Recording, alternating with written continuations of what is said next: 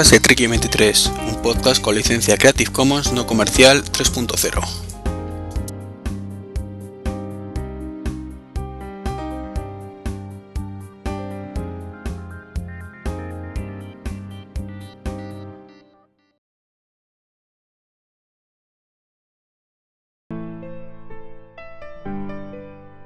Hola a todos, muy buenas, ¿qué tal? Bienvenidos a este nuevo podcast de Treki 23, concretamente el número 109 que estoy grabando el jueves día 13 de diciembre del 2012. Bueno, la verdad es que este es un podcast rarillo. rarillo porque eh, tras varios undercover me encontraba con la tesitura de grabar un, podcast que iba a ser un poquito más largo que los under, undercover tradicionales. Bueno, bueno, no, esto es un podcast tradicional, que no, más largo que los undercover. Ya sabéis que intento que sean 10, 15 minutos como mucho. Entonces, como me va a salir un podcast de una media hora, como mucho, quizás un poquito menos, 20, 25 minutos, he preferido directamente ir a, a la vía tradicional, con un podcast más corto, dentro del ámbito tradicional, pero más largo que los undercover. Y como resultado, pues está este 109 donde pues voy a tratar pues cuatro temitas, básicamente. El último de refilón va a ser cortito. Lo primero quisiera empezar eh, haciendo unas aclaraciones del undercover anterior, en el que, como recordaréis los que lo hayáis escuchado, pues hablaba del Nexus 7 que un compañero mío de trabajo pues me había dejado un ratillo para trastear. pues bien, de vez en cuando, en ese podcast a mí se me iba la pinza y decía Nexus 4. Entonces, bueno, pediros. Bueno, más que pediros, aclararos que en todo momento, aunque se, sub, se, sobreentiende por el contexto del podcast, es cierto que a muchísima gente le ha ocasionado, eh, digamos, problemas a la hora de, seguir el podcast. Diciendo que me está contando este, que me habla de 7, de pronto mete el 4 por medio. Pues no, se me iba la pinza. Y siempre en todo momento hablo del Nexus 7. Eh, entonces, simplemente aclarar ese, ese, tema y bueno, pediros disculpas como siempre por, por el malentendido. Lo segundo, hablaros que, que hablo del Nexus ¡Ey! Se me iba otra vez. Del Nexus 7. Eh, simplemente como experiencia de usuario como tablet. En ningún momento eh, la, la comparo ni con el iPad, o al menos no era mi intención compararla con el iPad ni con el iPad mini. Eh, de hecho, no entro en temas de potencia siquiera, que es una cosa que también me habéis comentado por Twitter. Que parece como que estuviera comparando el Nexus 7 con el iPad mini. Y, sin, y digo que es el mini mejor. Y no hablo de la potencia. Eh, no hablo de la potencia básicamente por. Primero, porque ambos creo que dan potencia suficiente para el uso para el que están pensados. Y segundo, y más importante, eh, he tocado un, iPad mini 5 minutos en Apple Store. Eh, no tengo un iPad 4. Y el Nexus 7 lo he tocado pues 10 minutos en, en el trabajo. ¿Qué significa esto? Básicamente que no tengo experiencia como para poder comparar la potencia. O sea, no he tenido los aparatos el tiempo suficiente como para hacer una buena comparativa y poder valorar eh, hasta qué punto esa potencia es real. Sobre el papel, pues sí, en teoría el Nexus 7 es más potente que el iPad mini. Pero mm, hay que ver si esa potencia se, tra se transmite luego como experiencia de usuario. Entonces, como no he podido comprobarlo, ni desgraciadamente creo que pueda comprobarlo a corto plazo, pues no quería hacer referencia a ese factor dentro de los dispositivos. Y como digo, no quiero compararlo tampoco, a pesar de que en algún momento del podcast Undercover en cuestión lo hacía, o hacía referencia a ello, en ningún caso quería compararlo ni con el iPad mini ni con el iPad normal. Lo que hacía es referencia a el Nexus 7 como experiencia de usuario como tablet. Ni más ni menos. Y sí hacía referencia eh, a otras tablets, como es el iPad mini, y la experiencia de usuario como tablet, insisto, de, determinada por el tamaño de la pantalla.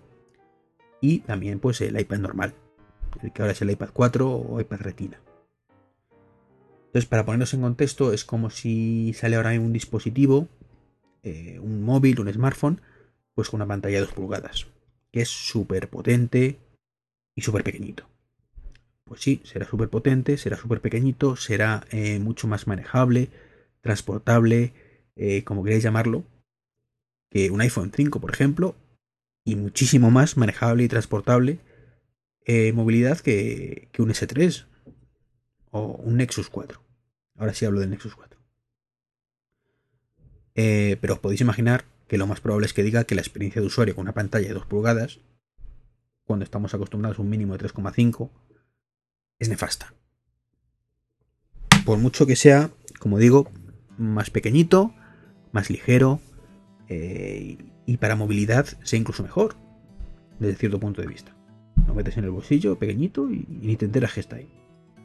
Un iPhone, por, eh, contra, es más pesado que ese supuesto móvil.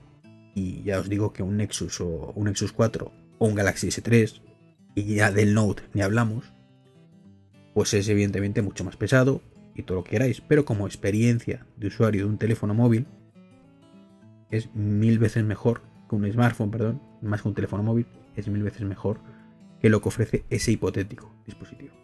Y aquí estamos igual. Creo que un dispositivo como el Nexus 7, cuya pantalla real con los botones es de 6,5 pulgadas aproximadamente, pues ofrece como experiencia de usuario de una tablet una experiencia mucho peor que, en este caso, eh, un iPad mini o un, eh, Note 10.1 o un iPad normal. Como tablet, como concepto. ¿De acuerdo? No estoy comparando un dispositivo con otro. Entre otras cosas, porque más allá de la pantalla y de ver que todos los dispositivos son muy fluidos, no tengo cómo hacer esa comparativa.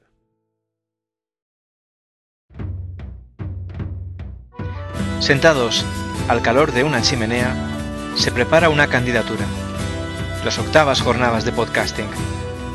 JPod 2013. ¿Nos vamos a Madrid?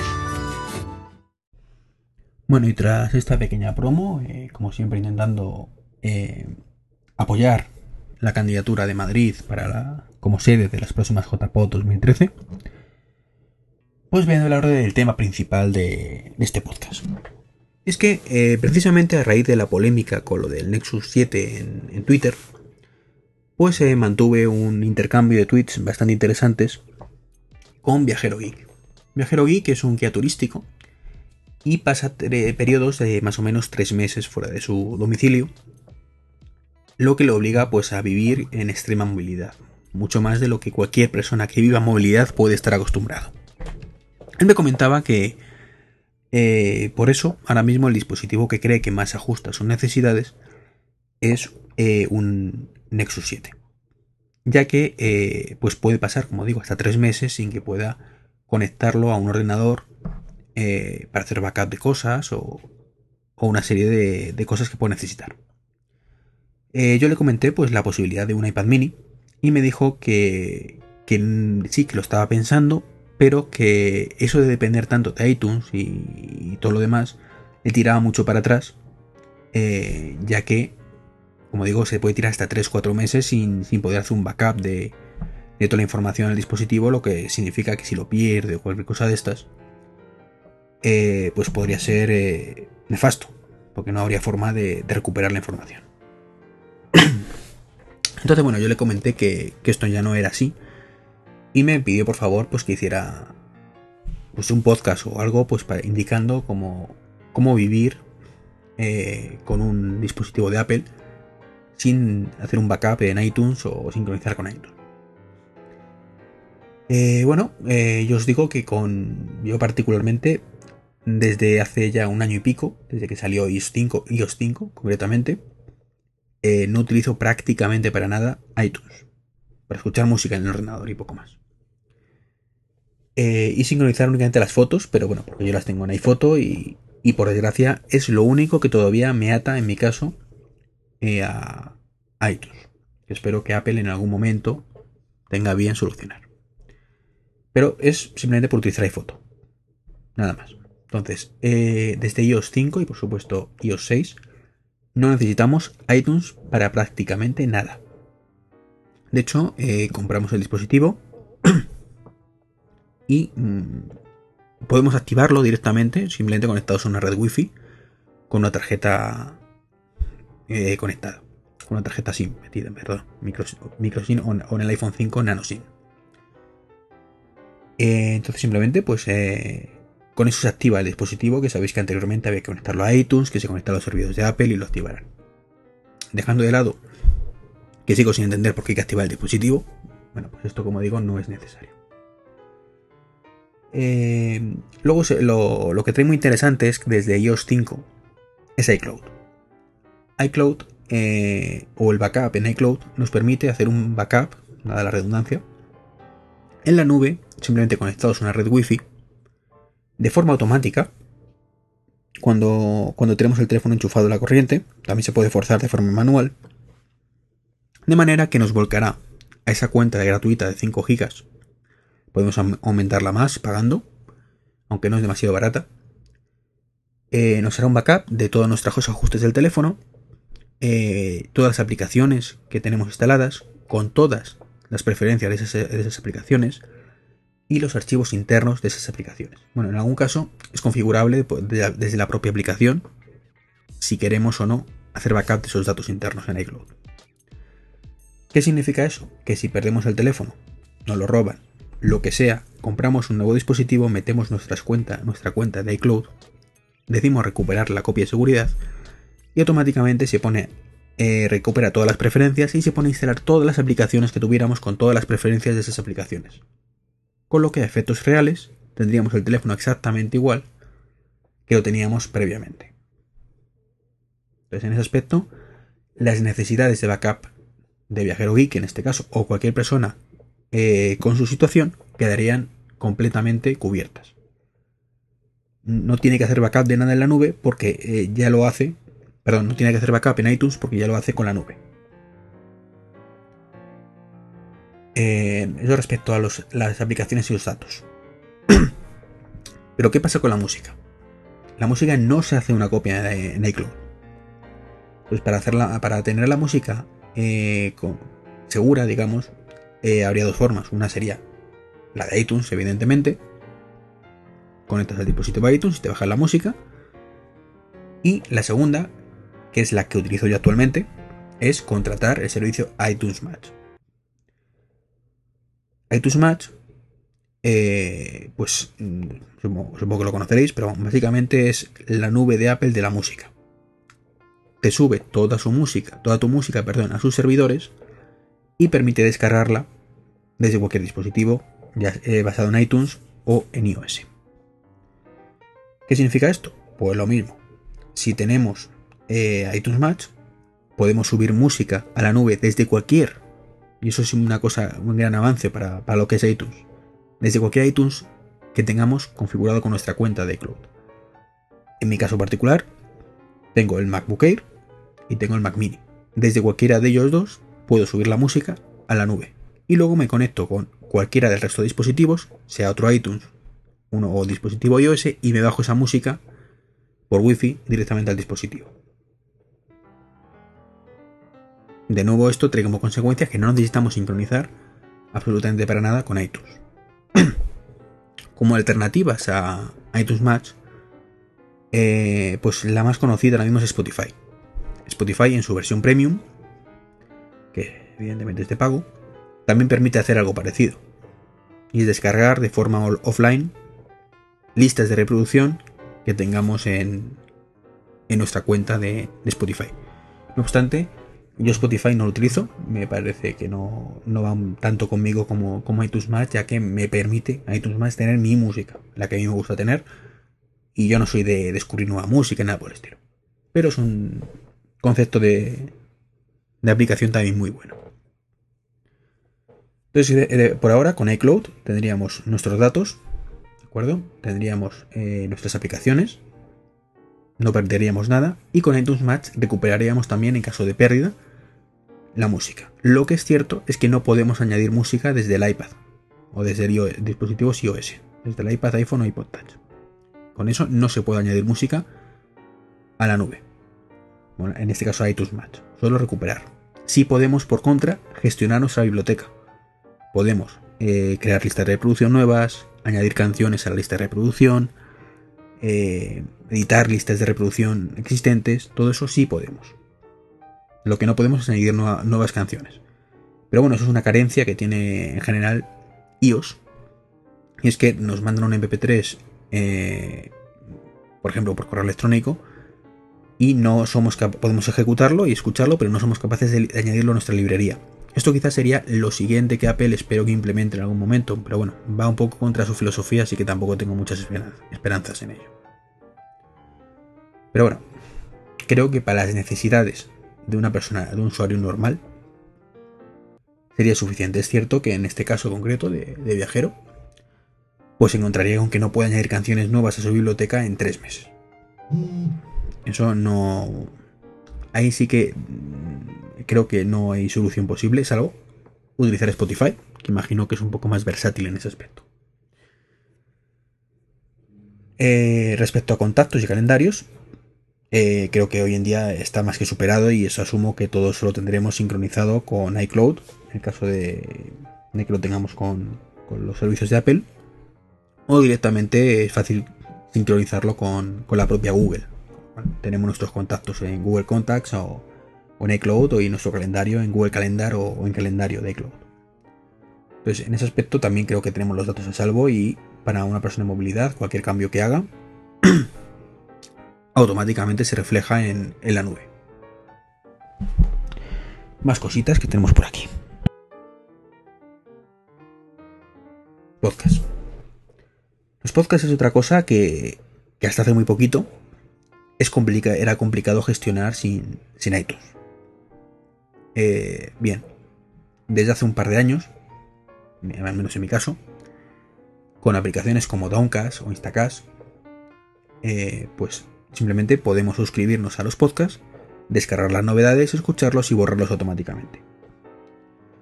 Eh, a la lista se ha añadido este año, pues por ejemplo, eh, la aplicación Tweetblockcast, ¿de acuerdo? O, voy a decirlo un caso otra vez, perdón, o la propia aplicación de podcast de Apple, que bueno, particularmente no me gusta demasiado, aunque es cierto que ha mejorado bastante por lo que comenta todo el mundo en las últimas versiones, así que creo que en algún momento, cuando tenga tiempo, le daré otra oportunidad. Entonces ya con esos servicios que autogestionan de forma autónoma los podcasts, tampoco necesitamos nada a iTunes. ¿De acuerdo? Entonces simplemente nos suscribimos desde, en mi caso, yo soy usuario de Doncast, eh, me suscribo al podcast, cuando hay un podcast nuevo se me baja automáticamente, lo escucho y se me borra. Yo lo tengo configurado así. Y sincroniza esto además con, con iCloud. Entonces, en caso de que hubiese una pérdida masiva de, información o se estropeara o, simplemente no lo robaran, al recuperar eh, la copia de seguridad que tenemos en iCloud, nos recuperaría que tenemos instalado Doncas y eh, todas las suscripciones y todo eso, si lo tenemos bien configurado dentro de la aplicación, sincronizándose también con iCloud, nos recuperaría también todos los podcasts pendientes de escuchar, etcétera, etcétera. Eh, esta aplicación concretamente, en el resto la verdad es que no lo sé, tiene una particularidad. Es que permite configurar si queremos que nos haga backupeado, ¿vale? De los datos físicamente de los MP3 que descargamos en iCloud. Esto depende de vosotros, usarlo o no usarlo. Si sois de los que escucháis podcast a menudo y no tenéis muchos pendientes, pues puede estar bien utilizarlo, ¿de acuerdo? Pues va a ocupar 100, 200 megas como mucho de la cuenta de iCloud. Y si hay que recuperar la, base de, perdón, la base de datos, la copia de seguridad de, de iCloud en un momento dado, pues ya tendremos nuestros MP3 descargados, nuestros capítulos de los podcasts descargados y no solamente como pendientes de escuchar. En mi caso, que tengo últimamente muy poco tiempo, pues puedo tener fácilmente un par de gigas de podcasts descargados. Entonces no quiero que me haga la copia de seguridad de esos podcasts en iCloud sí que sepa qué podcast son, sí que sepa si los he escuchado o no, pero no que me, no que me copie el MP3 como tal, el archivo de audio, en la nube. Simplemente está en sus servidores eh, de los propios podcasts y cuando recupero la copia de seguridad, pues me lo les digo que me lo vuelva a descargar y ya está. Es una pequeña molestia extra que tienes que hacer la descarga en dos pasos, pero creo que compensa. Los libros eh, es otra cosa que, también se gestionan bastante bien desde la nube. Eh, aunque en este caso debo decir que no está muy perfeccionado todavía en, el caso de, la aplicación de ebooks. Hace tiempo que no lo toco demasiado, con lo cual a lo mejor si desde la última versión ha, cambiado algo. Pero en principio eh, creo que para gestionar libros tenemos dos opciones.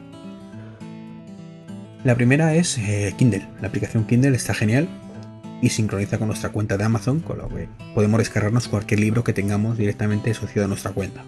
Lo, hayamos comprado o directamente lo hayamos subido nosotros a esa cuenta. Es lo más versátil. Además sincroniza marcadores con, el resto de aplicaciones Kindle o, los dispositivos.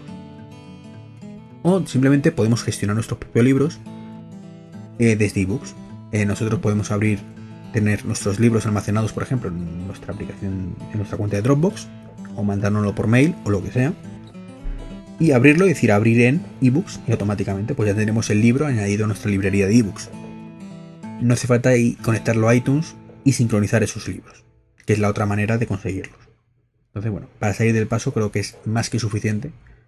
Y eh, la casuística de usuario de tres meses fuera de su domicilio quedaría más que cubierta. Y tendríamos por último, bueno, por penúltimo, perdón, fotos, que como he dicho en mi caso es lo que no he conseguido librarme de iTunes porque utilizo iPhoto. Pero eh, porque yo utilizo iPhoto. Hay alternativas. Por ejemplo, Picasa. Si tenemos nuestras fotos subidas a Picasa, pues no hace falta eh, iTunes para nada. Nos descargamos alguna de las aplicaciones que son capaces de leer o conectarse a Picasa y ver nuestras fotos en nuestro dispositivo sin ningún problema a través del wifi o descargarlas. Pues entiendo que tampoco debería ser un impedimento. Y por último, y no menos importante, nuestros archivos. Eh, y más en un caso como, como, este usuario que pasa tantísimo tiempo fuera de, su domicilio.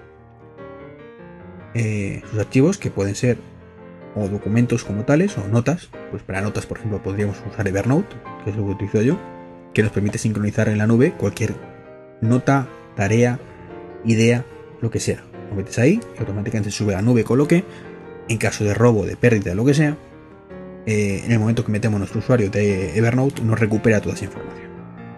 Aparte, tenemos eh, la gestión de notas del propio Cloud o con Google o, lo que sea.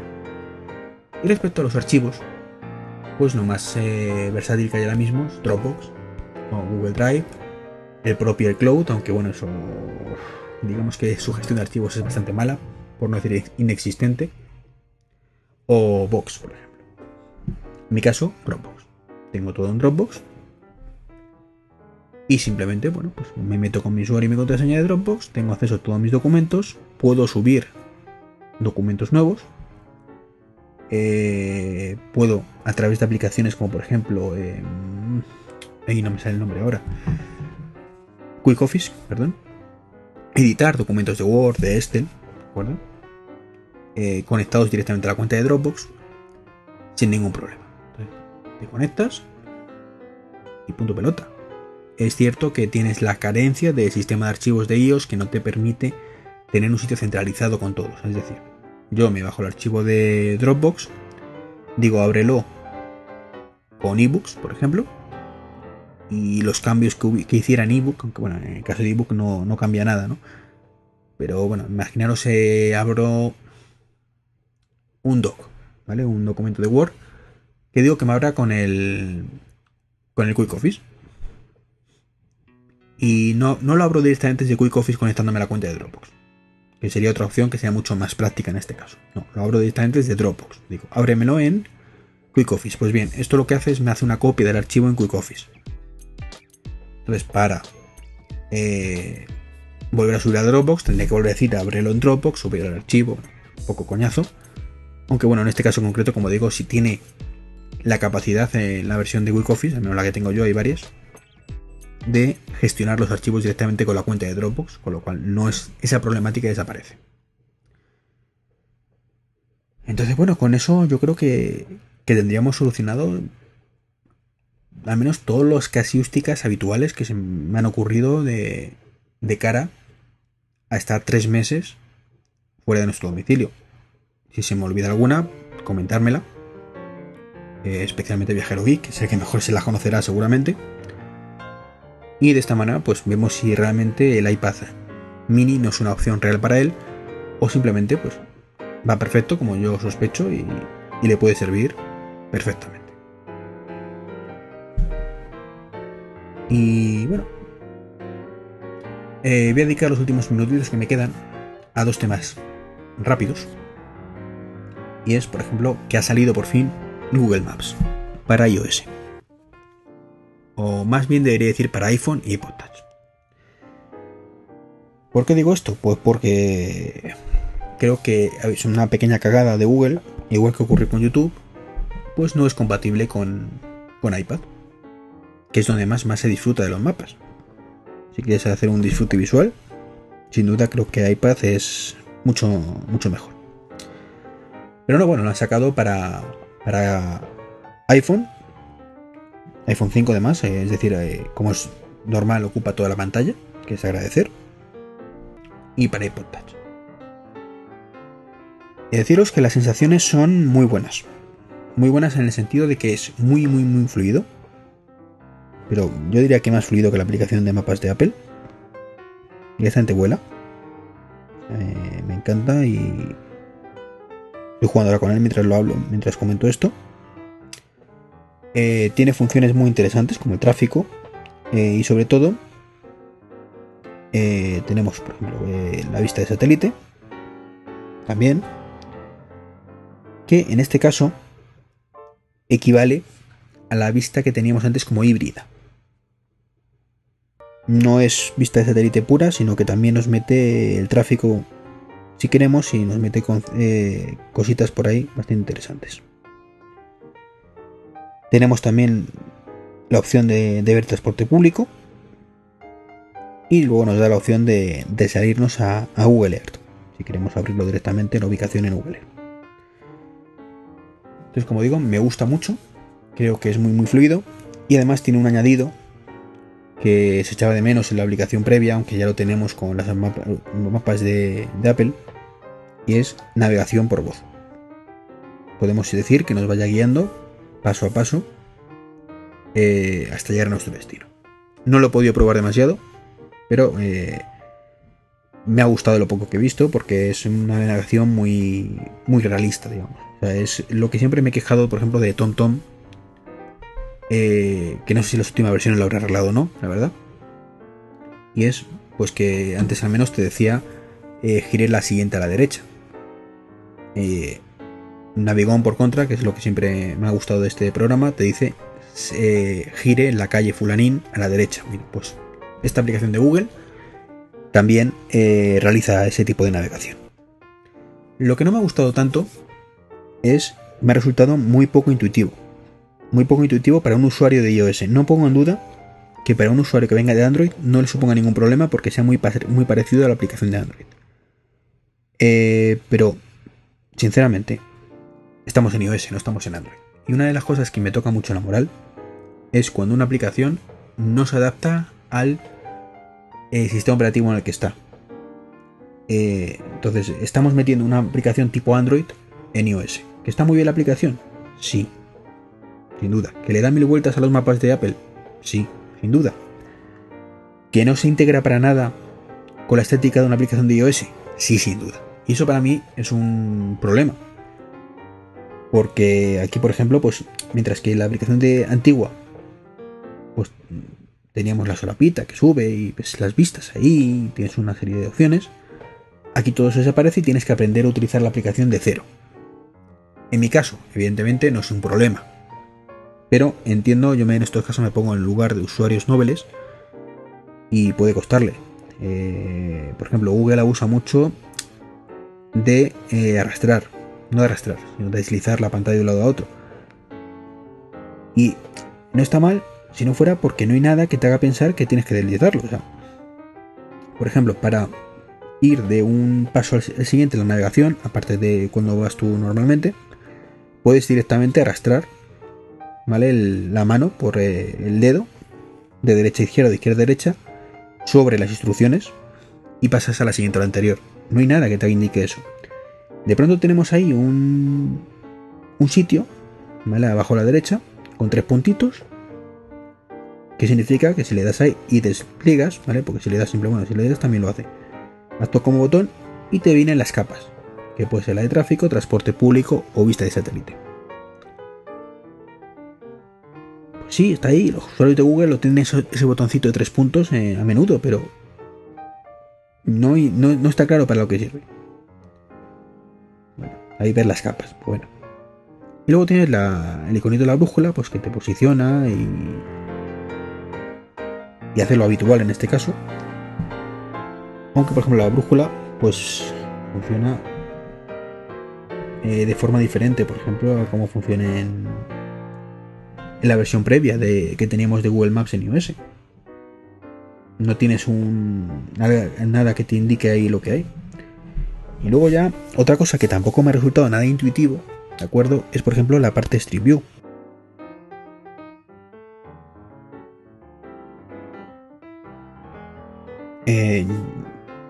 yo recuerdo de la versión previa, ¿de acuerdo? Que tú dejabas pulsado el, el, botón, o sea, el dedo en un punto, y te sale un iconito, pues para decir aquí tienes Street View, quieres, míralo. Aquí, para que nos hagamos una idea, pues tú puedes dejar pulsado el dedo, ¿vale? Te carga en ese momento la dirección, te tienes que dejar un ratito pulsado, ¿de acuerdo? Te pone abajo cargando dirección, te aparece un punto de interés y te aparece en la parte de abajo la calle. Si tú en ese momento despliegas hacia arriba la calle, puedes guardarlo como favorito, ir en coche por ella, compartirlo, que compartirlo no lo permite mandarlo como mensaje, como correo, copiar en el portapapeles o cancelar, y te aparece un botón bien grande, una foto, te pone Street View. Tú le das a la foto y ya entras en modo Street View como digo, me parece mucho menos intuitivo que lo que había previamente. Entonces, en ese aspecto creo que, está claro que ganamos respecto a lo que tenemos con la aplicación de Apple.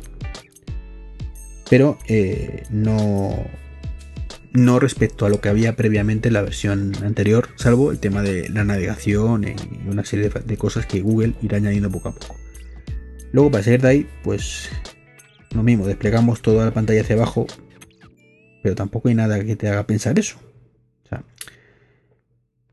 Google ha hecho un muy buen trabajo con la aplicación, pero lo ha androidizado demasiado.